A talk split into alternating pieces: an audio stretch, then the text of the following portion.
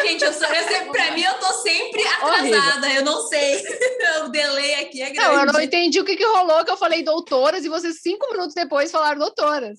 Não, não, sei o que, que deu. Não, não. A gente vai ter que, a gente vai ter que fazer aqui. a mágica da, da sincronia na edição. Eu, né, meu bem? Você, Fazer a mágica bem, da você. sincronia.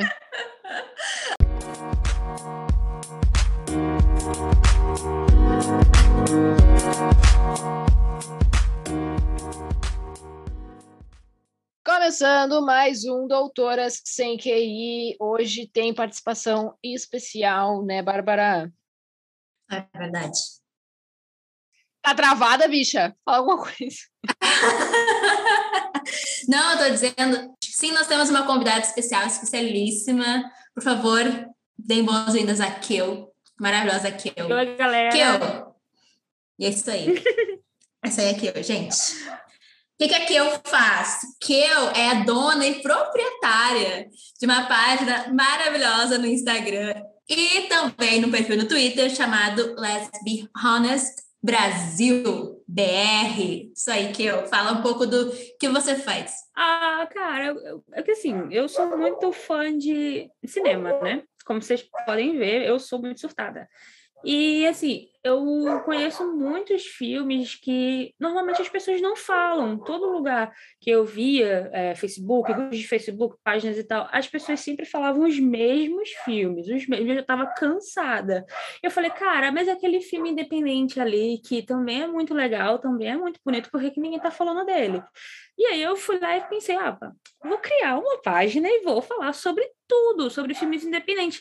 Tem, sabe, Brasil tem curtas que ninguém conhece. E eu, eu quero falar sobre. É, tem curtas, tem é, curtas de, de, do Afeganistão, tem, sabe, tem de todo lugar do mundo, da Nigéria, é, tem filme, tem filmes demais, e ninguém fala. E aí eu pensei, ah, vou criar e vou entrar em contato com outras pessoas que gostam também de conversar, porque eu nunca tive, né? Muita gente para conversar sobre. E aí eu ah, vou, vou, criar e vou entrar em contato. E hoje em dia, assim, tá dando muito certo, tá muito legal. Eu tô vendo, assim, que a galera tá gostando. Eu conheci também vocês através da, da página, foi muito legal. E agora eu conheço também várias pessoas para a gente surtar junto. Sempre que sai uma notícia nova, é, eu estou postando. Eu estou sempre de olho olho, então quando qualquer coisa que sai, é, eu já boto e a gente já conversa, já fala sobre, já imagina a, quem é que vai fazer, quem é que vai participar, qual é a atriz que vai estar, tá, sabe? E tá dando muito certo, tá indo muito bem, eu, eu tô me divertindo muito. O que une esses filmes e esse conteúdo que tu trazes é justamente a temática lesbi, né? Sim, Terem sim. personagens lésbicas, bissexuais, enfim. Queer. É, exatamente. E justamente por, por conta do, do nome, que é The Lesbianist, que é uhum. porque eu não queria usar nada que fosse tipo, ah, lésbico. Todo mundo sempre usa mais a palavra lésbica. E, tipo, é, e eu acho que isso não engloba a todas, porque, tipo, nem todas são lésbicas. Existem personagens bissexuais, existem personagens pansexuais. Então, é, eu queria usar algo que envolvesse todo mundo, as sáficas no geral. Por isso que a gente é, sempre apoia usar o nome sáfica, que engloba todo mundo. E aí, o Lesbionist veio, da, veio dessa ideia, porque além de ter a palavra, tem les e tem bi no meio, tem a, uma referência à, à personagem Amy Gorda, do filme Pitch Perfect, a, a Escolha Perfeita, que, que tem uma cena que uma personagem, que ela, a Amy Gorda, ela desconfia que a personagem ela vai sair do armário. E aí ela faz um trocadilho com a palavra hum, honest, do tipo, ah, vamos ser honestas, mas tipo de honest, porque ela vai sair do armário como lésbica. Então, tipo, peguei essa referência e juntei uma coisa com a outra. Falei, vai dar certo. E aí até hoje tá dando certo. Já tem acho que cinco anos, eu acho, não sei. É porque eu era mais Facebook, hum, mas aí agora eu peguei mais carona no Twitter. Sim. Ah, eu lembrei agora dessa cena. Ah, eu muito não lembrava. Nossa. Esse foi muito bom. É muito com, com, o maior queerbait da história. É, é assim, puta queerbaiting, né? Mas enfim. Ah, é massa, massa. Muito, muito trickle. Uh, e a gente chamou aqui eu aqui hoje porque o Let's Be Honest está bem animado Né? A página tá bem animada com a trilogia do Rua do Medo. Todo mundo tá muito animado com a, com a trilogia, né? A gente amou demais, a gente fez o primeiro episódio, um primeiro episódio dedicado só ao primeiro filme, e agora a ideia é a gente aqui discutir os dois últimos filmes, e, mas também não, não vamos uh, limitar. limitar né? é, se quiser discutir o primeiro também, mas é mais assim, discutir o fechamento da história, né? Toda a sequência da história, o fechamento, enfim, o que, que ficou, o que, que não uhum. ficou pra gente de legal.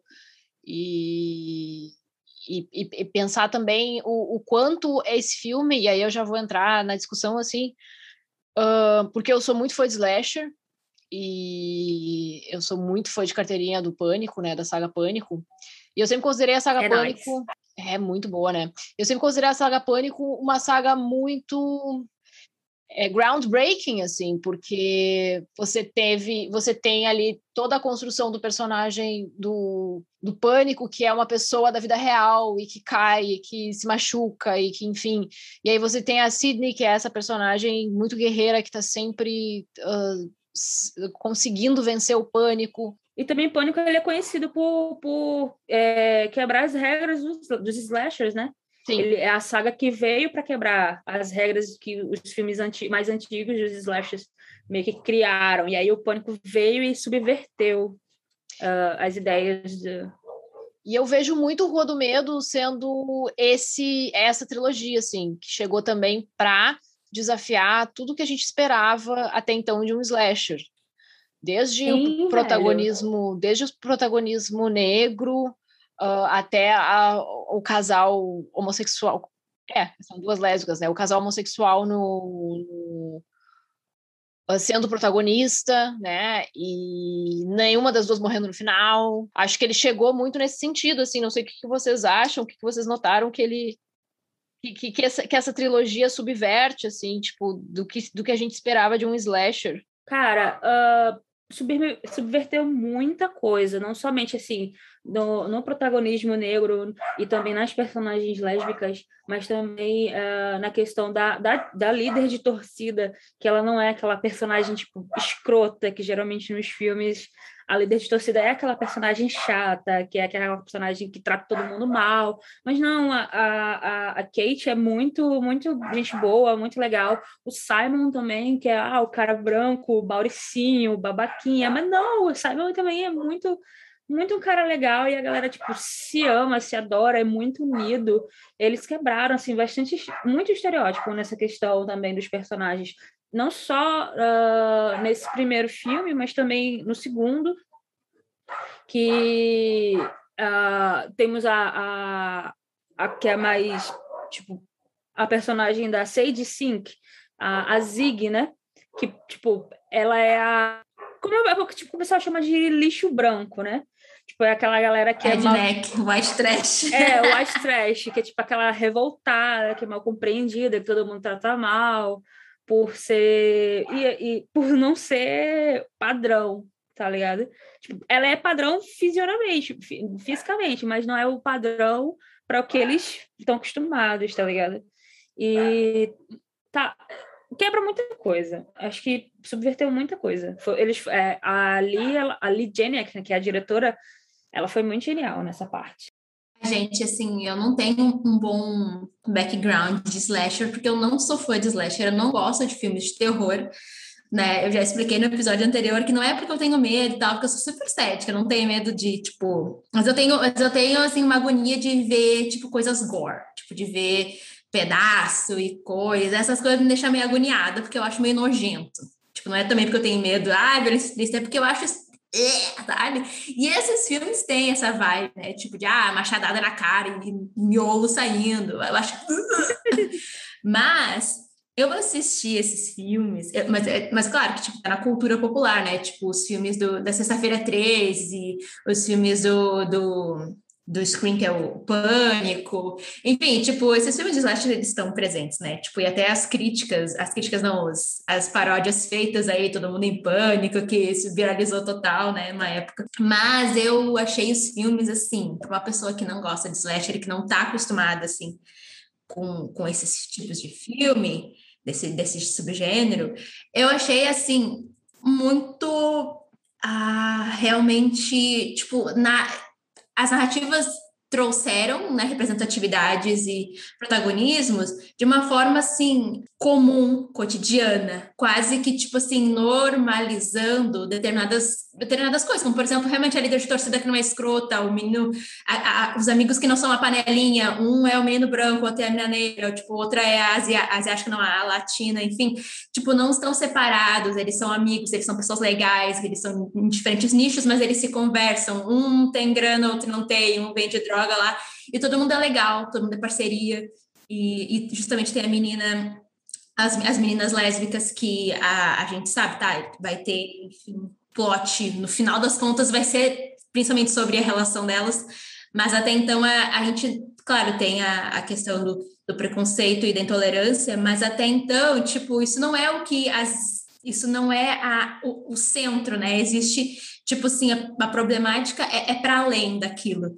Então, nesse sentido, porque justamente esses filmes de gênero, eles trabalham muito com estereótipo, né? Então, acho que nesse sentido ele foi muito bom, porque eu super aproveitei, mesmo não gostando de muitos aspectos, até porque ele não tem tanta violência, tanto gore, assim, né? Tipo, ele é bem mais suave, porque eu acho que é realmente uma produção mais para pessoas mais jovens, né? Tipo, é. uma coisa meio teen, né? Então, tipo, não, não é, tipo assim, né, uma ah, escroto demais. E ainda assim, ele consegue ter seus elementos de gore, seus elementos de, de terror, slasher, e ele também tem profundidade, né? Tipo, eu acho que ele tem camadas e ele tem uh, profundidade no desenvolvimento dos personagens e, e, todo um contexto para além do sobrenatural, que eu achei sensacional. É, eu queria falar sobre isso, do, essa questão do, do sobrenatural, porque no primeiro eu estava meio cético em relação ao que, que ia acontecer, porque eu tô acostumada a gostar de slasher que não lida com sobrenatural, assim. É, para mim, slasher mais sobrenatural fica uma coisa muito escrachada. Então eu estava bem cético, mas eu achei que eles, eu achei que a utilização do sobrenatural foi imprescindível, porque quando a gente chega no filme 3 e aí a gente volta pro, pro, pro, pro 1666 uhum. e a gente vê como as coisas aconteceram, é que tudo faz muito sentido e no fim das contas, uma história que começa com uma tal bruxa que tá assombrando e, e recrutando um monte de gente, no fim se torna super palpável, assim, porque pegam justamente a, a, a, coisa do preconceito, no caso, preconceito uh, sexual, e, e, e, cria, se cria toda uma mística hum, em torno disso, que é muito verdadeiro, que é muito calcado na nossa história, né? Que é a coisa de queimar bruxas, uh, queimar pessoas, matar pessoas porque elas tinham relacionamentos homossexuais ou porque elas tinham, enfim, uh, desejos ou e tudo mais. por isso, muitas vezes só por ser mulher mesmo, porque historicamente muitas mulheres já foram é, ditas como bruxas, já foram acusadas de bruxaria e às vezes elas não fizeram nada, elas só eram tipo uma mulher normal que um cara, tipo, ah, assediou e Aí o cara foi lá, ah, não, ela me, ela me enfeitiçou, ela me, sabe, jogou um feitiço, a culpa é dela, ela é bruxa. E óbvio, quem que vai acreditar na mulher, né? Isso é parte, isso é parte da história, inclusive, né? Porque tem aquele cara que acusa a Sam de. A Sam, no caso, no corpo da, da amante da Sarah Fear, que eu não vou lembrar o nome. A Hannah. De, de ter. Um, a Hannah. É de, de ter ele. Isso é muito real mesmo. É, então se calca numa, num, num histórico muito real e muito sofrido, assim, para depois cair num.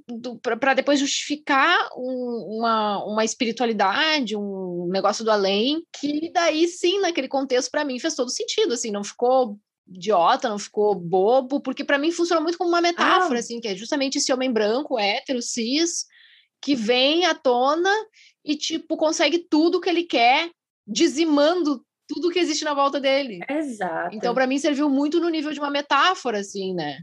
Cara, esse filme tem metáfora em tudo, em tudo você, você possa imaginar. Tipo, uh, tem essa questão da, da metáfora do cara branco que, que, que toma tudo para si, né, que destrói a vida dos outros, como também as, as cidades também, eles têm essa metáfora de tipo, ah, porque a, a a Sunnyvale. Sunnyvale é aquela cidade em ascensão, aquela cidade rica, enquanto Shadyside é aquela cidade que é pobre, que todo mundo se ferra, que só acontece coisas ruins.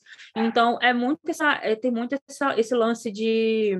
Uh, ai, me ajuda a palavra. Uh, não, é, não é dualidade. É, tem muito essa questão de... Do imperialismo? De, porque É, é sim, da, da, da, da, lógica colonial do, do colonizado e do colonizador. Exato. E da cidade que, tipo, se eles estão em ascensão, eles estão subindo com o trabalho de alguém. E aí a gente tem com o trabalho do, dos cheios de que estão ali que só se ferram, tá ligado? Se um está em ascensão, o outro, ele automaticamente ele tem que, infelizmente, tem que sofrer as consequências. E aí é, é tem essa, essa dualidade, né? Agora a dualidade se emprega. Certo? Não, e eu acho sensacional, eu super concordo contigo que eu, e eu, e eu, uh, todo mundo aqui, né? A gente vem todo de uma, de uma de um país que ele é fortemente calcado na, na lógica cristã, né? E a lógica cristã, desde é. sempre, ela tem essa mítica, né? De que Deus faz prosperar os bons e os justos e faz uh, perder tudo aqueles que são, são ruins, aqueles que não seguem as ordens, aqueles que, que não agradam a Deus, Deus tira e dá para aqueles que agradam a Deus. Então tem toda essa lógica por detrás, além da questão do colonizador e tal, que também está super ligado na coisa do, do, cristianismo, sobre outras culturas, mas é dessa vibe, tipo, Sunnyvale tem tudo, é, sabe? Então, tipo, é o pessoal de bem, que prospera, que tudo é bonito, tudo é, é claro, lá o sol é incrível, e daí tem Shiriside, que é o pessoal fudido, que é o pessoal que, tipo... E, e, e, e o Shiriside, desculpa. Eu chamei, eu chamei Shiriside várias vezes no filme. Shiriside. É que é justamente o pessoal que, que, é, que, se fode e que, é, e que mais que isso, né? Tipo, eles são culpabilizados e, e demonizados pela própria situação, que é, é, que é justamente isso que, que a lógica faz, né? Tipo, tipo, lá é ruim porque as pessoas são amaldiçoadas, lá não prospera porque as pessoas que estão lá, como as pessoas agem, o que elas fazem, o que elas pensam, que faz com que eles não prosperem. Quando na realidade é justamente o trabalho, a mão de obra e o sacrifício literal, né? Nesse caso, que são essa vibe que os, os caras vão lá né, tem o nome de alguém que vai assassinar é literalmente pelo sangue daquelas pessoas que alimenta uhum. a prosperidade de Sunnyvale. Né? De Sunnyvale. De Sunnyvale. E, tipo, eu fiquei assim, tipo, porque, tipo, é, é, é, isso, sabe? Tipo, em várias camadas, é literalmente isso. Tipo, é uma crítica, é uma crítica com relação a isso, é uma metáfora para o imperialismo, para o capitalismo também, porque literalmente hum. é isso, né? E, e, e, outra, né, é a questão da árvore ali, de ser onde estava a, a Sarah, a Sarah Fear, tipo, e ser isso, de depois ter se tornado um, um shopping center, né? Tipo, é literalmente, tipo, ali tá e é onde embaixo do shopping, né, que tá ali a árvore, é onde fica onde o cara fazia os, os, os, rituais lá e tal. Então, tipo, a raiz, né, metaforizado no shopping, que vai com que a exploração de um povo, a demonização, a culpabilização e a morte, o sangue, que vai para aquele outro povo, né, que acha que é isso, o mérito é deles e eles estão abençoados e as coisas acontecem, quando na verdade as coisas acontecem, porque é literalmente é o sangue e a vida e a desgraça do outro povo. Né? E aí tá porque que o, o terceiro é o meu preferido, e aí o primeiro fica em segundo lugar e o segundo fica em terceiro, porque na minha opinião, o grande problema do segundo, além dele ser o segundo, porque existe a maldição dos filmes dois, né? Os filmes dois, eles são sempre maldição, assim, tipo, quando tem trilogia, o dois é sempre aquele que mas eu acho que o 2, ele, o, o, o, que me, o que me faz deixar ele lá atrás é porque ele, justamente de todos, ele é o mais tradicional. Ele é o que mais, assim, seguiu as regras do gore, do slasher, tipo assim, certinho. Porque, primeiro que, assim, os sexos gratuitos, né? Eu detesto cena de sexo gratuito. Tem cena é. de sexo gratuito bagaceira, assim, de, de bem de slasher. Aí as mortes. Todo mundo que morre não merece morrer. Sim, porque todo mundo que morre é só pessoal, pessoal de Shadyside. Então a gente vê um monte de boy lixo é. tendo uns escrotos, tipo aquele boy lixo transando com aquela mina e tratando ela que nem lixo. E depois o, o, o assassino vai lá e mata a mina. E o boy sai vivo. É, eu fiquei muito revoltada com isso também. Isso é velho. muito. É muito triste. Isso é muito característico de slasher tradicional, assim. Então, uh, por essas e outras, esse o 2 foi um filme assim que eu achei divertidinho. Aí também eu achei assim, tá, eu sei que eu sei que tem o lance das duas meninas terem tido uma história, porque dá a entender de várias formas pelo diálogo. Mas assim, considerando que o primeiro entregou, eu diria que o segundo funcionou muito num nível de não vou dizer que foi um queerbaiting, porque faz parte de uma, de uma saga muito maior e muito mais. Mas ficou uma coisa super sutilzinha, assim, do tipo, ah, nós tivemos uma história, e aí passou, mas aquilo ali não, não se concretiza.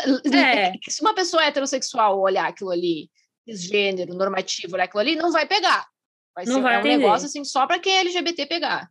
É, eu não entendi muito, eu não entendi como queerbaiting, até porque assim, é, foi, foi uma coisa sutil que não foi, que não existiu no filme. A gente que viu e a gente depois teve a confirmação com, com o Ryan falando, né? O, é, o é, Ryan Simpkins, falando sobre numa entrevista. Mas eu não entendi como queerbaiting, porque o foco da personagem Cindy era com relação a, a ela querer deixar para trás aquela história que ela tinha e tentar uma vida nova, essa vida falsa que, que ela acha que, tipo, através dessa vida falsa, ela vai conseguir ter essa ascensão na vida. Então, o foco da história foi mais sobre isso e como elas foram obrigadas a estar no, no mesmo lugar, passando pela mesma situação e tendo os mesmos conflitos, então elas meio que tiveram essa discussão sobre o que rolou entre elas no passado. Não fica claro o que rolou entre elas no passado. Pode ser que tipo, muita gente não tenha notado, não tenha percebido, principalmente pessoas atrás não vão perceber, porque não estão acostumadas, né? A, a, a, pegar assim. A pegar a migalha e fazer da migalha Mas... um fanfic. E fazer da é. migalha um banquete, né? É, e fazer da migalha um banquete, não estão acostumados. Mas a gente tá, e a gente. Eu acho que o que ajudou mais a gente a, a entender e a pensar mais sobre esse lado do que aconteceu com elas foi a entrevista mesmo uhum. do Ryan. É, porque ele falou, é, Elu, desculpa, Elu falou sobre, sobre essa questão que quando ele estava filmando, ele falou que ele, ele sentiu essa vibe, essa que, que, rolou alguma coisa entre uhum. elas. Só que ele mesmo não sabia disso. Então, depois que já tinha terminado toda a história, ele foi dar um rolê com, com a diretora Lee e com a que faz a Cindy, a atriz que faz a Cindy, eu acho que é. Uh... Ah, eu esqueci o nome da atriz, desculpa. Enfim, e aí ele, ele foi lá e tipo, pô, e aí? Tipo, foi gay aquilo ali, né? Rolou um negócio ali. Aí as duas, com certeza, rolou, cara. Tipo, teve realmente uhum. alguma coisa ali. E foi, a gente basicamente só teve a confirmação, mas é por isso que eu acho que não foi queerbaiting por isso, porque não foi o foco da história. O foco da história era a, a questão da Cindy, mas teve esse conflito por trás. Tá, entendeu? A, aí por isso que assim, é o que eu, foi a minha, a minha uhum, visão, uhum. no caso. Essa pessoa que você está falando que é uma pessoa não binária não é a pessoa que interpreta a Sarah Fear? Não, é, é, é o co-diretor, né? Alice. É co-diretor.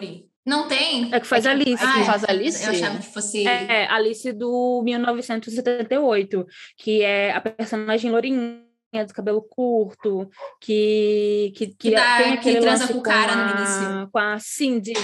É, que ela transa com o cara no início, mas que, tipo, tem aquele lance com a é, Cindy. Tipo, lá embaixo. Que, que, que, tem aquela, aquela tensão hum, com a hum, Cindy. Tá, tá. Eu super achei que tinha. Eu jurei que elas iam se pegar, mas não rolou. Ah, é, teve uma hora que eu jurei. Nossa, eu jurei. Ali, tipo, quando, tipo, elas estavam, tipo, desvendando o, o livro ali e tal, meu, que elas fossem orar, pensei, se olharam assim, pensei, nossa, é agora que vai acontecer. Porque, porque tipo, eu olhei aquela personagem e eu, tipo, pensei assim, é, é, queer e vai rolar, vai rolar com a, com a, com a certinha, né? Vai rolar, porque a menina do cabelo curtinho, toda delelhada, e a outra toda certinha, pensei, bom, casal aí vai rolar. Uhum. Ai, não rolou, mas rolou, mas não rolou. eu pensei, ah, tudo bem. Ah, Aí, então, morrer, então é... eu fiquei triste. Vai ficar na imaginação, né? Porque então rolou é... no passado. Então é Ryan. Eu achei que era a pessoa que interpretava a Sarah, que era uma pessoa não binária, mas então é a pessoa que interpreta a Alice. É, não, a pessoa que interpreta, interpreta a Sarah, Sarah também, né? Descobri. É uma pessoa não binária. É, né? Sim. É, também. É um, um cast sim, bem sim, diverso, fiquei né? super, fiquei super feliz. Eu, eu fiquei muito com vontade de ver aquela atriz. As poucas vezes que ela apareceu, foi, sei lá, me intrigou. Gostei, assim, sabe? Tipo, queria ver alguma coisa com ele. Não uhum. sei se, se já fez alguma outra coisa, mas fiquei querendo mais. Ah, eu queria falar que, que eu, na verdade, compartilhou isso no Twitter, que é aquela cena que tá, que é em 1666 que elas estão rondando a, a, fogueira, a Sarah Fear e a e a Hannah? Hannah. Hannah. Isso. É. Gente, na hora, juro pra ti, na hora, eu tava assistindo com, com uma pessoa e na hora que apareceu aquela cena, eu falei pra pessoa: ah, retrato de uma jovem em chamas. Tipo, não tem como não lembrar. É a cópia da cena. É, tipo, lindíssima aquela cena. É muito Exatamente. linda aquela cena. Eu amei essa referência. Eles vão ter que admitir que eles fizeram referência. Se eles não fizeram, eles vão ter que fingir que fizeram. Porque, assim, ficou tudo. ficou muito lindo. Ah, vai ter que ser... Ah, Para poder ali admitir, alguém ter que pegar essa referência e vai ter que mandar para ela. Ou então a gente faz o seguinte: todo mundo que estiver ouvindo, a gente faz todo mundo um grupo, aí vai atrás da, da diretora dali e joga e todo joga, mundo. E floda, floda a caixa dela de coisa. Olha, olha essa, a minha referência, a minha referência. A dele dela. Olha, isso aqui foi referência, né? Exatamente. pra ver se ela fala alguma coisa. Ai, não, gente, aquela cena tudo, tudo. Ah, cheguei, cheguei, cheguei a me arrepiar na hora, assim, foi, foi tudo pra mim. Ai, mas Sarah Fury e Hannah Miller é tipo gatilho. Nossa, Sarah Fury, né? Amei. Ah, Cara, eu amei muito bom. saber que, que, a, que a Sarah Fear é a. Ai, como é que é o nome Dina. dela em 1990? A, isso, a Tina. Dina. A Dina, a Dina. Dina. Eu amei que elas foram. Eu, não, eu amei essa coisa do tipo de mostrar os antepassados através dos mesmos personagens do, do, do contemporâneo, não, né? Que era no 1994. Mas, tipo, eu amei isso. Tipo, o, o, eu acho que o que rolou também, né, dessa, dessa coisa de do primeiro e do último também serem os mais queridos é porque houve essa coisa dos mesmos personagens em contextos diferentes, em contextos que fazem muito sentido para o primeiro filme, né? Tem ali, tem ali a mina que vendia droga com as frutinhas alucinógenas, que achei tudo aquela festa, aquela rave na floresta. Muita referência. Muita referência.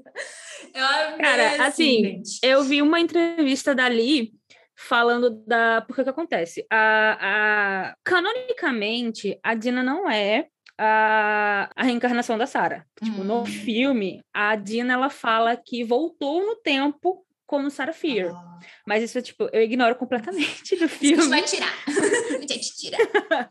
Essa parte, assim, eu esqueço, boto no cantinho, porque, pra mim, elas são reencarnações. O problema é seu aí da diretora que, que não quis fazer Sim. isso. Mas, enfim. É, canonicamente existe isso, e a ideia dela de fazer isso, de colocar a, a Dina voltando no tempo, foi é, uma, uma, a ideia dela de, além de reutilizar todos os atores do primeiro filme, do 1994, e também para diversificar, porque é, historicamente, em 1666, não iam ter pessoas negras nem pessoas ruivas vivendo socialmente uh, é, sem existir a questão do preconceito em cima. Então, ela, ela, a, aquelas pessoas meio que não são as mesmas pessoas do, do 94. Ela usou só apenas como referência para reciclar os personagens e também para isso, né, para dar essa diversificada. Mas assim, foi muito legal, gostei do que ela fez e tal, mas tipo, amiga, o problema é seu. Para mim, elas são reencarnações se vira. Ah, eu também. Eu tomo para mim que é reencarnação e é isso aí. Eu acho. Eu. Inclusive, inclusive, assim, na, no meu entendimento, é, veio a Sara. Porque assim, eu falei sobre isso no, no Twitter, né? Obviamente eu surtei. Ah, eu falei, a Sarah Fear não lançou a maldição. Isso antes do 1666 uhum. sair. Eu tinha lançado essa teoria. A Sarah Fear não lançou a maldição, mas ela vai levar a culpa por toda essa questão de, de que ela é mulher e também porque vão pegar elas no flagra. Tipo, eu peguei, eu catei essa referência assim de um segundo que teve no trailer. Aí eu falei, vão pegar elas no flagra e ela vai levar a culpa. Aí eu botei, só que ela vai fazer uma maldição em que ela não vai morrer e aí por isso ela reencarna, ela continua reencarnando, reencarnando, reencarnando e aí ela reencarna na Cindy e na Alice em 1978 e as duas morrem e reencarnam na, na, na Diana e na Sam. Tá, sabe? Tipo, isso para mim é Profeta é canônico problema é seu. Profeta! Você falou, aconteceu. O problema é dela. Não, e, e, e, a minha cara quando eu tava assistindo o filme, e aí a, a Sarah Fear começa a falar: e aí eu vou fazer uma maldição, vou fazer um pacto com o diabo pra gente não morrer. Eu falei, meu Deus, eu, eu sabia! Muito bom. Perfeito. Cara, arrasou Mas assim, o demais. problema é seu. É... Mas eu, eu não sabia que ela tinha feito. ah, parte dela querer reutilizar o, a equipe era também porque ela queria colocar pessoas de outras raças ahn, na convivendo como se, enfim, como se o mundo, o nosso passado tivesse sido outro. E eu confesso que isso, isso é algo que me que me encanta, porque eu, eu acho que tem jeitos e jeitos de fazer isso, né? Uma coisa é quando você vai fazer um filme de época, ou uma coisa assim, completamente comprometida com a história, que você finge que todo mundo dava as mãos e, e, e se dava bem. Outra coisa é quando você tá num, É. num, num contexto em que você pode inventar, porque você tá falando, você tá dentro de um slasher que trata de um mundo sobrenatural. Então, nesses contextos, eu acho muito Uhum. potente você reinventar o passado. E, e reinventar um passado que ele é mais porque ao mesmo tempo também o filme ele tem todo uma, um, comprometimento com a questão racial e com a questão socioeconômica e com a questão ah, imperialista ele tem ele, ele traz isso, essas questões de outras formas. Mas assim poder também dar um gostinho de um outro mundo de um, de um, de um, de uma, um, um universo paralelo em que, em que a raça não era uma questão em 1666 é para mim é, é, é legal assim acho que acho que o filme conseguiu fazer bem isso não não se eximiu da culpa porque isso foi algo produtivo foi algo criativo aliado a uma série de outras questões completamente ah, comprometidas com questões sociais e econômicas né então gostei de saber não sabia muito obrigado por essa info que ficou mais legal ainda o filme para mim Arrasou, Kill. Isso aí. Eu super concordo também com isso de dos filmes usarem essa, esse recurso, porque muito se fala, né, de, ah, não, porque filme de época tem que ser fiel. Aí vamos combinar, né, gente? Quando a gente se faz um filme, a gente cria uma realidade, a gente cria uma narrativa. Nada é real em filme de época, nada é real. O pessoal É. não é bonitinho, o pessoal não é com a pele incrível, todo mundo é fudido, fedorento, cheio de marca de cheio de marca de mosquito, tudo cagado, cocô por tudo. E ninguém coloca isso, né?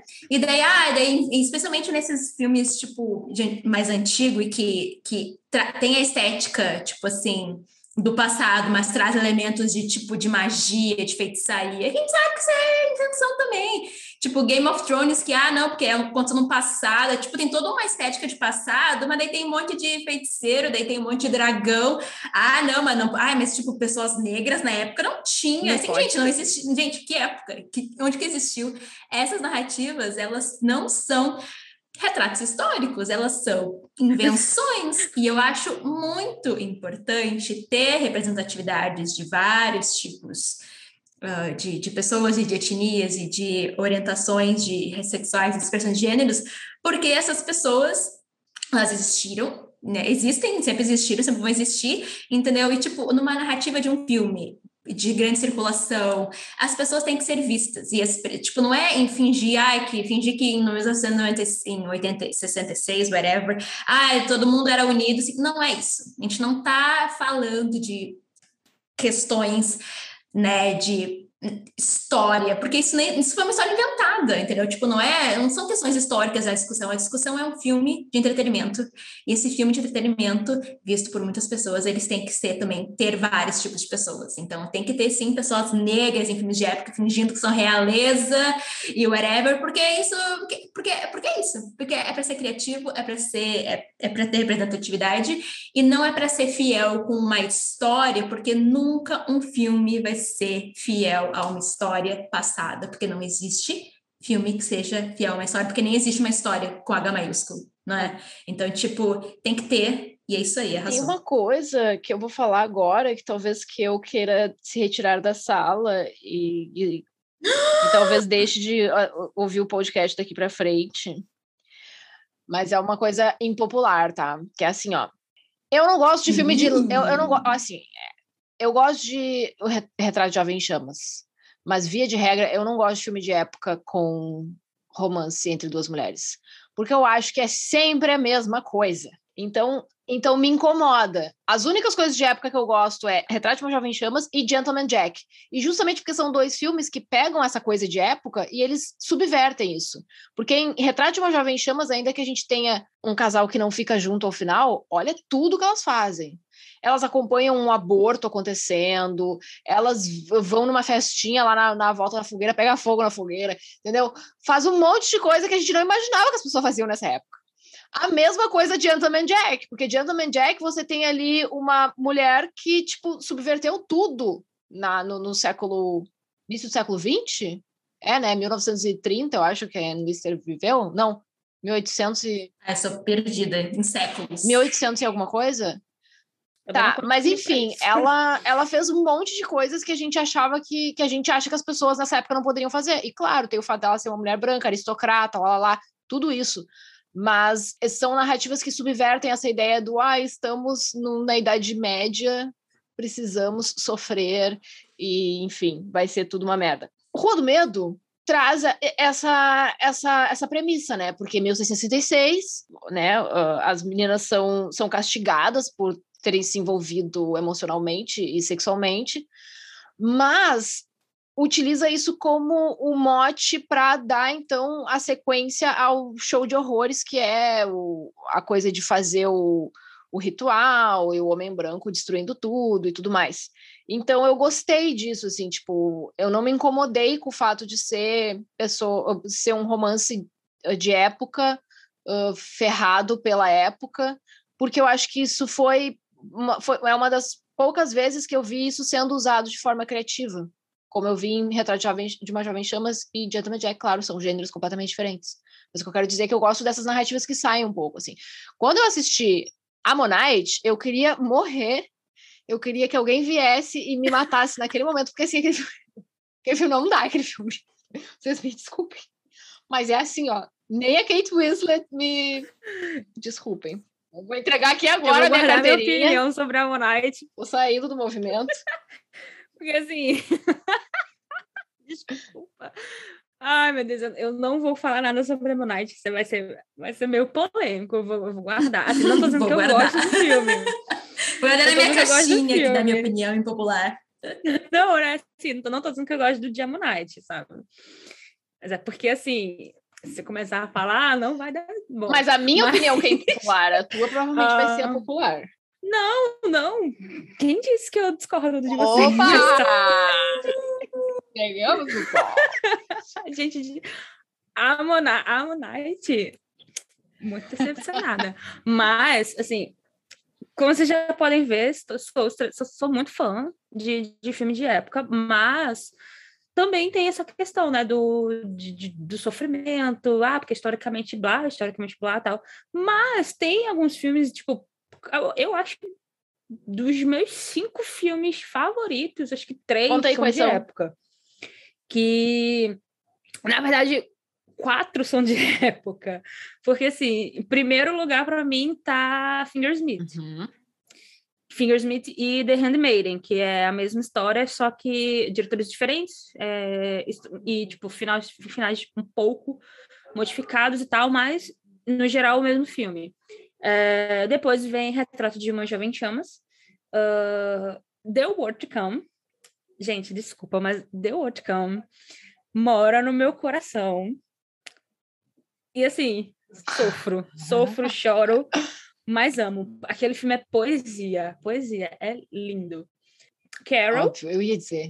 Cara, mas assim, eu gosto, de, gosto muito de Carol. Mas eu gosto muito de Imaginei Você também, então eu não sei, não sei quem vem primeiro. Já falei uma thread sobre falando que os dois são iguais, né? O mesmo filme. Só em épocas diferentes. É, só em épocas diferentes, mas vamos, vamos, vamos dizer que os dois estão no mesmo Sim. lugar, né? E depois vem Saving Face, que já não é, que já sai um pouco dessa Saving Face de filmes de época. É, é Saving Face, adoro. você já viu? Uhum. É ótimo ótimo! É da mesma diretora daquele Cara, filme da. Netflix com a adolescente. Como é que é o nome daquele filme? Exato. esqueci o nome. É, você nem imagina, em português. Você nem imagina isso. Ah, tá, sei, sei, sei. É, sabe? Então, eu, eu gosto muito de filmes de época. E, assim, tem vários outros filmes de época que eu também gosto muito, não entra no meu top, mas eu gosto muito. E também são filmes tristes, mas que eu gosto do que eles me fazem sentir, sabe? É, por exemplo, é, existe um. Cara, se eu começar a falar aqui, Tu esse podcast de- vai ficar, tipo, episódio. Você gosta de sofrer, né? Episódio- a gente vai até amanhã. Episódio produções de época Não, eu. produções de época onde todo mundo se fode, eu adoro que isso me faz sentir. assim, é uma, é uma autoflagelação. Nossa, eu, não sei se- eu ia ser mediadora aqui entre uma pessoa que, nossa, eu me faz sofrer, mas eu amo, e outra, tipo, me faz sofrer e eu fico com raiva. Mas então deixa eu falar. Então não vou falar dos que me fazem sofrer, vou falar de um que, fa- que é ótimo, que se chama uh, Mistério. uh, Mistério na Torre Eiffel. Uh, por favor, assistam. Ele é, ele é também, ele se passa na Inglaterra vitoriana. E a protagonista é, é branca e tal, mas se apaixona por uma mulher, uma mulher negra, a Henriette. E é um filme assim de mistério. As duas se juntam para resolver um mistério, tá rolando vários assassinatos. E assim, Ah, elas daí eu gosto. chutam o pau da, da, da- do contexto histórico, tá ligado? Tipo, assim? Ah, daí eu gosto. Daí, daí vai dar. Daí, daí sim, daí é uma E diferente. é muito divertido, velho.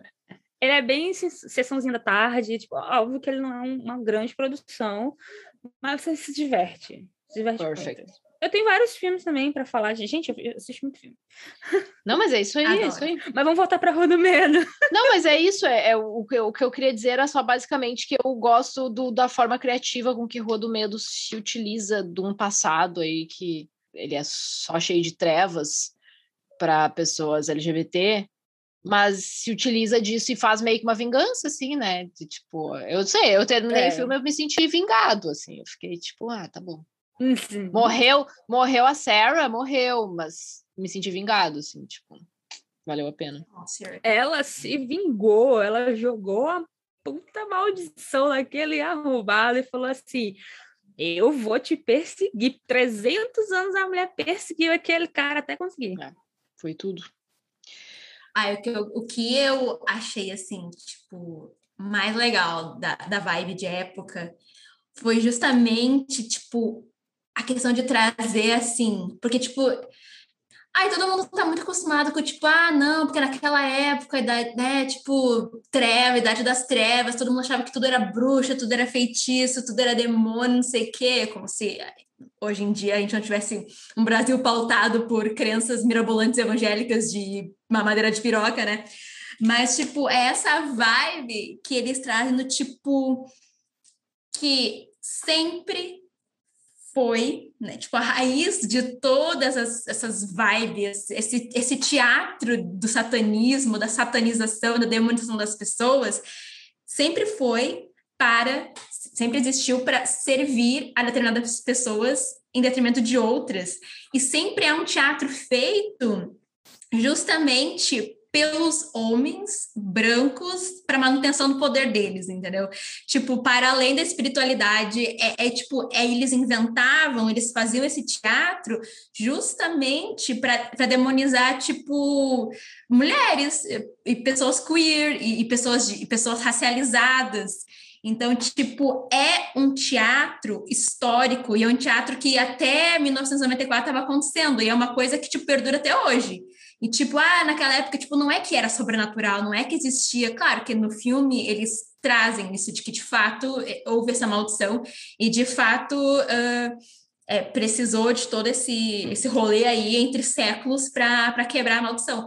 Mas a vibe é que, tipo, a maldição são é, essas lideranças, são esses caras, são, são é essa racionalidade que é a maldição e que retroalimenta essa cultura, né? Tipo, de que ah, pessoas queer são, são demônios, que mulher que quer fazer outra coisa da vida que não ser dona de casa, esposa, tá endemoniada e tá maluca.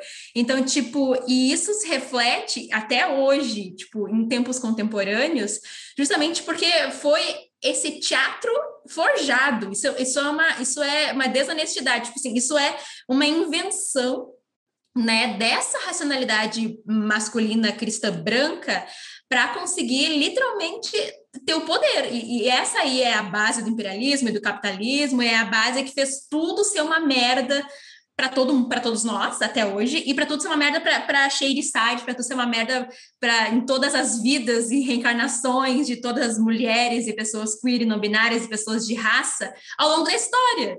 Tipo, e eu acho que isso é legal, porque, tipo, não é, tipo, ah, é, não é, tipo, ah, é o pacto com o demônio. Meu, o pacto com o demônio é o pacto de, de, entre eles, eles são os demônios, entendeu? Sim. Eles são a base a raiz de todo o mal que nos acomete. Tipo, não é a bruxa, Uhum. Não é uhum. tipo, o daí lá, daí lá tem a vibe da, ah, eles evocam Satã, né? Tipo, lá, Beuzebu, whatever, ficam evocando. Meu, tipo, na real, tipo, eles evocam a si mesmos e, e as suas uh, atitudes que vão uh, continuar aquela opressão, entendeu? Então, eu acho que isso foi foda. Tipo, naquela. E, e, e é engraçado, porque, tipo. É engraçado, não, e tipo, justamente mostra que, tipo, a, a, a região que era Shadeside antes era uma região próspera.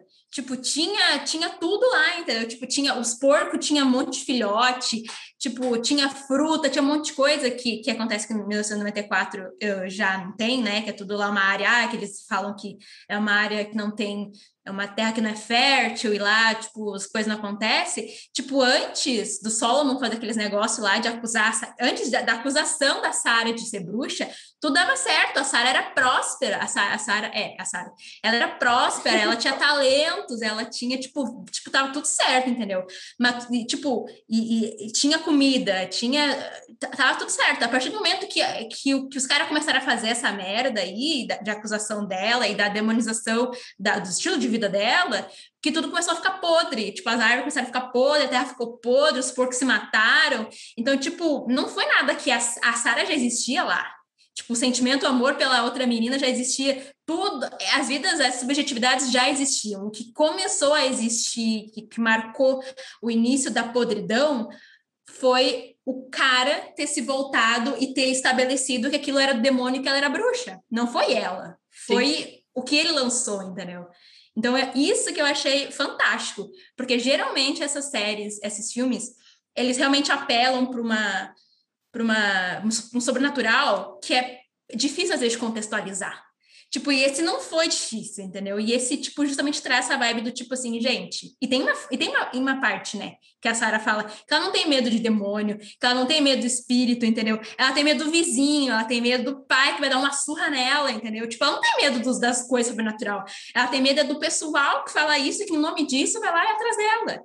E é isso, tá entendeu? Frente. Essa materialidade. Tá lá em 1994 também. Isso, ela já tá lá, entendeu? Porque, porque é isso, porque no fim das contas a gente sabe, a gente que somos mulheres, pessoas não binárias, a gente que não somos heterossexuais, a gente sabe que no fim das contas não é tipo, ai Deus e os anjinhos que estão nos condenando. Não, é, é os vizinhos aqui do lado. É o pessoal do colégio, o pessoal da faculdade, o pessoal que vai nos entrevistar para um, um emprego, entendeu? Tipo, a gente não tem medo do sobrenatural. A gente tem medo das consequências reais da nossa existência. E é isso que o filme é, faz, e eu acho que, tipo, achei maravilhoso, porque ele traz isso de uma forma sobrenatural, real, contextual e tipo e que no fim também a gente se sente vingado e bem esperançoso de que a gente vai conseguir um dia talvez não agora, mas nos próximos séculos, tipo conseguir destroçar essa cadeia de Solomons aí, tipo, em algum momento, né? Rich.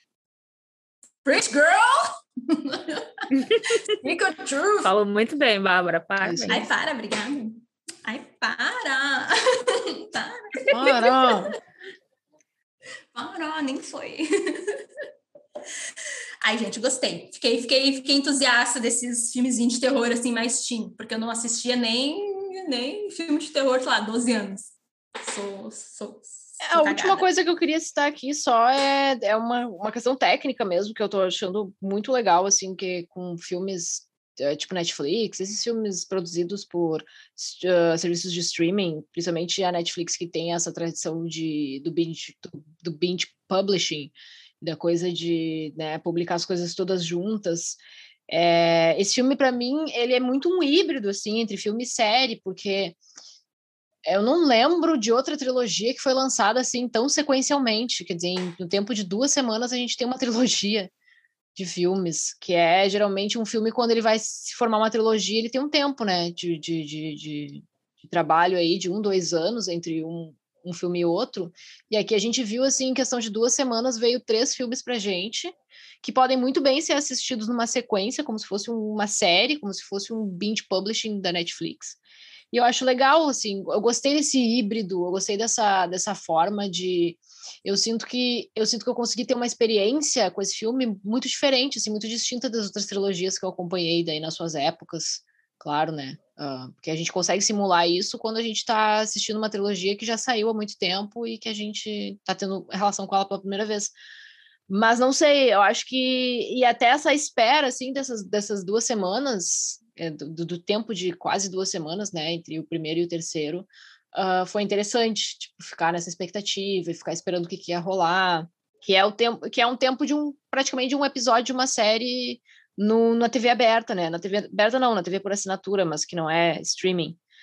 Então, enfim, gostei disso, gostei desse, desse híbrido de série e filme, assim, me fez ter uma experiência diferente. É, a pessoa que teve a ideia de, de lançar, porque assim, os filmes já estavam prontos, né? É, acho que é por isso que também foi bom que não teve essa, essa diferença de muito tempo de um para o outro, porque não rolou de, de, ah, terminou de fazer um filme, lançou, vamos gravar o segundo. Não, to, todos os três foram gravados ao mesmo tempo, todos os três ficaram prontos ao mesmo tempo. E eles iam ser lançados no cinema. Uhum. Eles não, eles não iam para Netflix. E, uh, só que aí teve a questão da pandemia, é, e aí eles foram atrasando, e terminou os filmes, terminaram tudo. A pandemia não acabou, então aconteceu da Netflix comprar os direitos e para transmitir. E foi assim, uma puta jogada de marketing deles de lançar os filmes uma semana, porque, cara, imagina o, o tédio que seria de você, tipo, ah, lancei um filme hoje, vou lançar o próximo filme daqui um mês, daqui dois meses, sabe? Todo mundo já tinha esquecido. Ninguém ia, sabe, dar bola. Enquanto que é, essa trilogia sendo lançada uma seguidamente foi praticamente o evento do ano. É. Porque a gente não teve nada muito grandioso, assim. A gente, óbvio, teve as estreias de vários filmes, mas que eram filmes que já iam estrear desde o ano passado, que a gente está esperando. Uhum. E que não estrearam por conta da pandemia. E são franquias muito conhecidas, é, né? Famosas. Tipo, Sim, essa franquia aí, tipo, era só conhecida pro pessoal, tipo, que gostava do autor, né? Tipo assim, eu nunca nem tinha ouvido falar. E daí é, tem exato. isso também, né? Exatamente. Então, a pessoa que teve a ideia de lançar foi genial, porque ver até hoje, o mês já está acabando e a gente ainda está falando. Só deu Rua do Medo o mês inteiro. A semana, todos os dias, dava, dava é, no Twitter, só rolava isso. Era o tempo todo trend, trend, trend, sabe? Então, já é considerado o evento do ano. A não ser, a gente, eu sei que a gente já está tipo no meio do ano, mas foi o que deu aquele ban, assim, aquele tchan total, ano. Total, É a lógica Netflix, né? Eu acho que está muito inserido na lógica Netflix, que a lógica Netflix é você corre publica tudo junto e faz o frenesi da coisa, assim, tipo, e as pessoas vão vivendo desses freneses, o que é legítimo e é uhum. interessante, mas é uma outra experiência, né? Então, Gostei. É. Gostei, gostei, gostei dessa. Gostei dessa jogada de marketing deles. Podem fazer mais jogadas de marketing assim que vão me pegar. Que eu vou ser cadelinho. Então, gente, eu acho que estamos estamos no fim, estamos no fim. Acho que dissecamos bastante esses três filmes. No geral, são ótimos, né? Recomendamos. Vai, ou vai assistir o filme. Você que está. Ah, eu quero fazer uma pergunta para Kel. Kel, tu acha? vai, tu acha que vai ter mais spin-off dessa trilogia? Tu acha que vai ter mais filmes? Porque, tipo, o fim dá a entender que o livro vai continuar, né? Tipo, passa... quer dizer, não que vai continuar, mas que, tipo assim, não, tipo, não acabou. Claro que também tem a ideia de que, tipo, porra, a treta que aconteceu ali não é uma treta que vai acabar tão cedo mas no sentido assim metafórico, né? Tipo, uhum. sempre vai existir alguém para pegar o livro e para, enfim, sacrificar a gente pobre e fodida em detrimento de si. Mas sim, tu acha que vai rolar mais? Porque, tipo, ouvi falar que são, tipo, os filmes da, do Fear Street, os filmes, os livros que deram origem à trilogia, são, tipo, vários, dezenas. E aí? São, porra, são. Caralho, é livro demais, livro demais. Tem tem muito pano para manga ali, dá para rolar. Só que eu acho que não focado nesses personagens. Eu acho que a história desses personagens já foi, já acabou, já, já teve o seu momento. Se a Netflix realmente pensar em investir em mais sobre o Rua Medo, eles vão contar outras histórias. Pode ser que tenha uh, novos. É, também a mesma questão de casais, uh, casais homossexuais, personagens não binários e tal, mas eu acho que esses personagens nossos encerrou aqui. E essa questão do livro também é uma coisa de, de slasher, de filme de terror. Sempre a última cena rola de acontecer aquele último medo, é, aquele, aquela coisa de que, ah, que o assassino vai voltar, sabe? Que é uma coisa que já tem no gênero de horror, a gente já está acostumado a ver. Então, Cara, isso, esse, esse, isso não me dá esperança de, de que vai realmente continuar, vai ter quarto filme, vai ter que. Dessa, dessa história, não. Cara, eu acho que pode rolar. Eu, para mim, a Dina tem que ser a nova Sidney. A gente precisa de uma nova Sidney. Se decidirem fazer o Rua do Medo com novos personagens, eu acho que vai ser assim a mesma maldição de Life is Strange, que é um jogo de. Já jogou que eu. Life is Strange. Já, já. Pois é, tipo, Life is Strange já. foi uma maldição, porque o 1 e o 2 foram perfeitos, que foram a história de Max e da, e da Rachel e da, e da. Ah, esqueci o nome da menina do cabelo azul. Da... Mas enfim, era a história das três. Acabou o 1 e o 2, começou umas histórias aleatórias e eu acho que eles perderam metade do público. Eu acho que se Rua do Medo decidir por fazer novas histórias com personagens completamente diferentes e não trouxer a Dina, a Dina talvez a Sam, mas a Dina eu acho que tem que permanecer. A Dina tinha tudo para ser, porque a, a, diretora se inspirou em Pânico, né? Ela, ela falou abertamente que ela se inspirou em Pânico. Sim, sim. Se ela for esperta, ela vai tornar a Dina a nova Sidney. Só deixa essa deixa aí pra é, ela. Não, ela. Você que está me ouvindo, se diretora. Se ela quiser, ela pode tentar. Você faça isso, por favor. Ai, maravilhosa. Ela, ela acho que ela deu uma entrevista, não foi recentemente, falando que queria que queria voltar para para fazer mais filmes, se a Netflix quiser e tal. É, mas é o que eu acho. É, eu acho que da, desses personagens, eu acho que não rola mais. Eu acho que a Netflix não vai mais fazer deles. Eu acho que se rolar mesmo, até porque, tipo, Fear Street não é só sobre uh, esses personagens. Tem a Dina também. Acho que a Sam não existe nos livros. Oh. Eu acho que só existe a Dina. Acho que o Sol, o Solomon não. Acho que é o policial Good. Os Miller. Eu sei que eu sei que alguns personagens não tem no livro. Romance porque, não é assim, canon, o... então. Não, gente, não tem. Ele, é, essas personagens lésbicas elas foram introduzidas agora Nossa. nesse. Nossa, foi arriscado, Tudo, mas foi genial, verdade, né? Na verdade, o, os filmes, eles têm esse lance de, ah, a gente se inspirou nos livros, mas eles não têm nada dos livros. Eles têm só nome. É, por isso que eu acho que não tem, porque... É, é por isso que eu acho que eles têm é espaço para fazer muita coisa diferente. É, tem, mas tem, mas eles também têm outras histórias de outros personagens que eu acho que é isso que vai acabar sendo explorado. Eu acho que voltar para esses personagens que já que a história já encerrou, eu acho que não. É porque quando todo mundo já morreu, né? Voltar, a Dina, mas né? a, mas a, a questão Sam. de pânico, mas pânico é isso. A única pessoa que é, sobrevive é, é, a, é a Sidney e a, Sidney. Ai, a, e a jornalista, que eu esqueci o nome agora. Gente, como é que eu esqueci o nome da jornalista? Mas enfim, a. Ai, socorro. Tá, mas enfim. Então, então vamos. Ai, não, as, mas se as... matarem. Mas se matarem o Josh, para mim, morreu.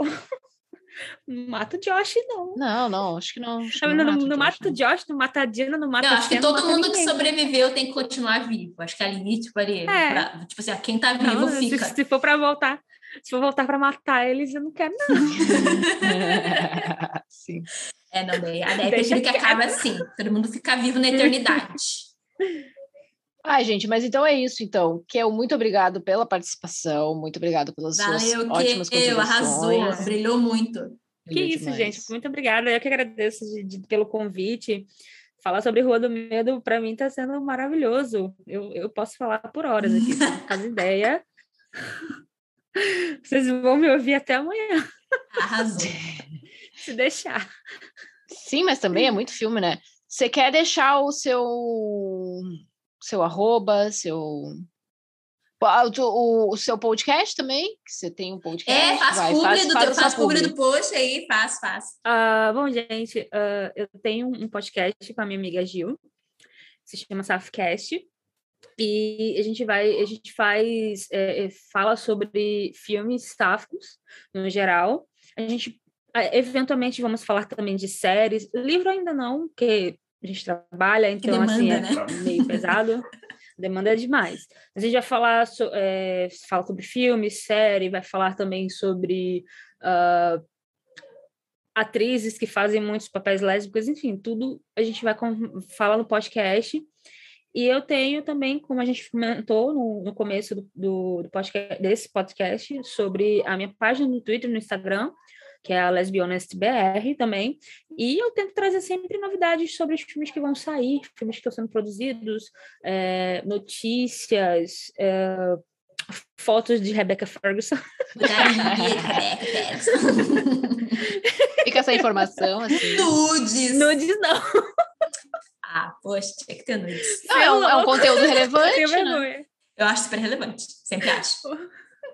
Eu também acho, se for nudes de, sei lá, da Rebeca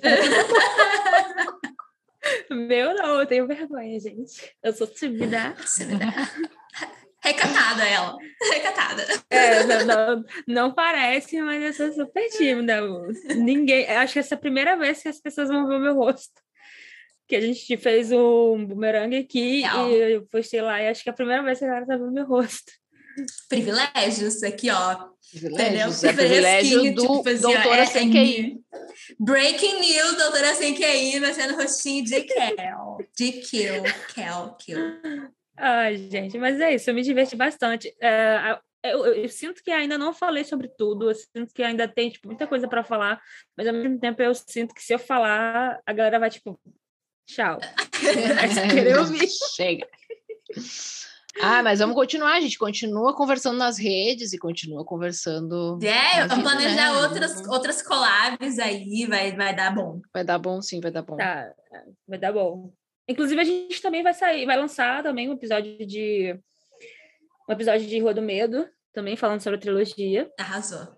Mas acho que vai sair semana que vem. Ah, desculpa, não não sei, vai datar. Não, você pode falar. A gente não aqui é, é fiel é quando... às temporalidades. Aqui é quando aqui dá. fala, aqui é quando dá. Aí a gente, a gente gravou no dia que o último saiu, então vocês podem ver que eu tô surtada. Surtadíssima. Ai, arrasou. Vamos ouvir então, vamos ouvir, vamos comparar vamos total, notinhas. Vamos lá, vamos, vamos, vamos compartilhar, vamos fortalecer a rede. Então tá. Aí, galera. Então é isso. Uh, eu sou Dani. Eu sou a Bárbara. Eu sou a Kel. E esse foi o Doutoras Sem Vamos, vamos todo mundo junto. Então, vai dar certo, vai dar vai certo. Dar bom. Um, dois, três e Doutoras, Doutoras sem, sem QI. QI.